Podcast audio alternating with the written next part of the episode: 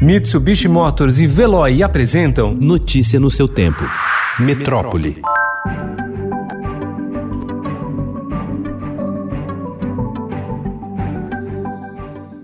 O ministro da Educação, Milton Ribeiro, reconhece que a pandemia do novo coronavírus acentuou a desigualdade educacional no país. Ribeiro acredita que não faz parte das atribuições do ministério resolver a falta de acesso à internet de alunos que não conseguem acompanhar aulas online ou se envolver na reabertura de escolas. À frente do MEC há dois meses, Ribeiro, que é pastor presbiteriano, disse que pretende reformular o currículo do ensino básico e promover mudanças em relação à educação sexual sexual. Segundo ele, a disciplina é usada muitas vezes para incentivar discussões de gênero.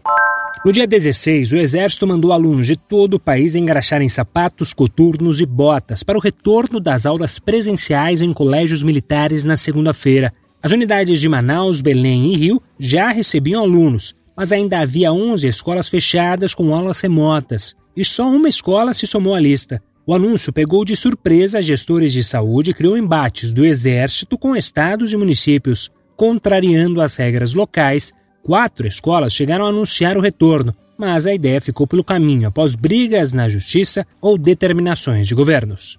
A Prefeitura Municipal de Belo Horizonte decidiu recolher o alvará de funcionamento das escolas infantis e dos ensinos fundamental, médio e superior da cidade. A decisão foi anunciada ontem pela Secretaria Municipal de Educação e será publicada hoje no Diário Oficial do município.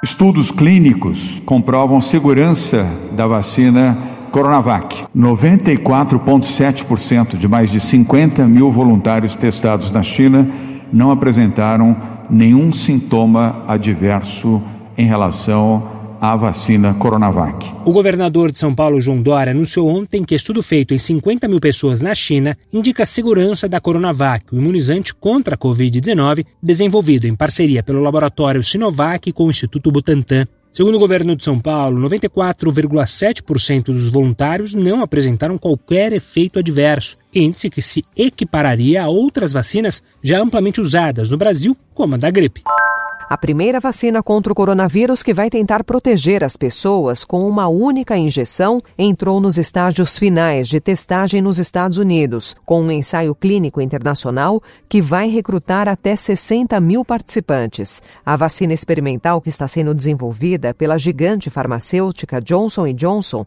é a quarta nos Estados Unidos a entrar nos grandes ensaios da fase 3, que determinarão se é eficaz e segura. Paul Stoffels, diretor científico da Johnson Johnson, previu que pode haver dados suficientes para se obter um resultado conclusivo até o final do ano e disse que a empresa planeja fabricar um bilhão de doses no ano que vem. China e Rússia começaram a introduzir em massa suas vacinas contra o novo coronavírus antes de todos os testes clínicos estarem concluídos, o que vem se tornando um desafio geopolítico inesperadamente complexo para os Estados Unidos. O laboratório chinês Sinopharm anunciou esta semana que vai oferecer doses de emergência de uma das suas duas vacinas sendo testadas para os Emirados Árabes Unidos, priorizando o aliado dos Estados Unidos em relação à vasta maioria de cidadãos chineses. A China agora é a única fornecedora da vacina para o Oriente Médio. Um em cada cinco brasileiros ficou rigorosamente isolado em casa no mês de agosto, em meio à pandemia do novo coronavírus, segundo os dados da Pesquisa Nacional por Amostra de Domicílios Covid, a PNAD Covid-19, mensal, divulgados pelo Instituto Brasileiro de Geografia e Estatística, o IBGE. O acesso a atividades escolares em meio à pandemia continuava desigual no país em agosto. Entre crianças e jovens que frequentavam escola ou universidade, 7 milhões e 600 não tiveram nenhuma atividade educacional. Na região norte, quase 4 em cada 10 estudantes não tinham acesso ao ensino remoto.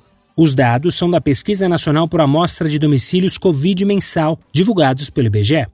O Brasil registrou média móvel diária de 699 óbitos por Covid-19 ontem. Essa média móvel registra as oscilações dos últimos sete dias e elimina distorções entre um número alto de meio de semana e baixo de fim de semana. Segundo dados do consórcio dos veículos de imprensa formado por Estadão, G1, O Globo, Extra, Folha e UOL, o país teve 32.445 novos casos e 906 óbitos em 24 horas. Prevista para o domingo passado, a entrega da remodelação do Vale do Anhangabaú foi mais uma vez remarcada, em meio a um cenário de atrasos e encarecimento das obras e ainda de redução no valor da concessão do espaço à iniciativa privada. A conclusão ficou para 30 de outubro, 16 dias antes das eleições, em que o prefeito Bruno Covas tenta a reeleição, tendo a transformação do centro de São Paulo como uma das principais bandeiras. Responsável por apurar as circunstâncias da morte de Elias Pereira da Silva, o Elias Maluco, o delegado da PF, Daniel Martarelli da Costa, disse que o caso inicialmente é tratado como um suicídio clássico. O matador do jornalista Tim Lopes, em 2002, foi encontrado morto anteontem na Penitenciária Federal de Catanduvas, no Paraná. Notícia no seu tempo. Oferecimento: Mitsubishi Motors e Veloy. Se precisar sair, vá de Veloy e passe direto por pedágios e estacionamentos. Aproveite as 12 mensalidades grátis. Peça agora em veloy.com.br e receba seu adesivo em até 5 dias úteis. Veloy, piscou, passou.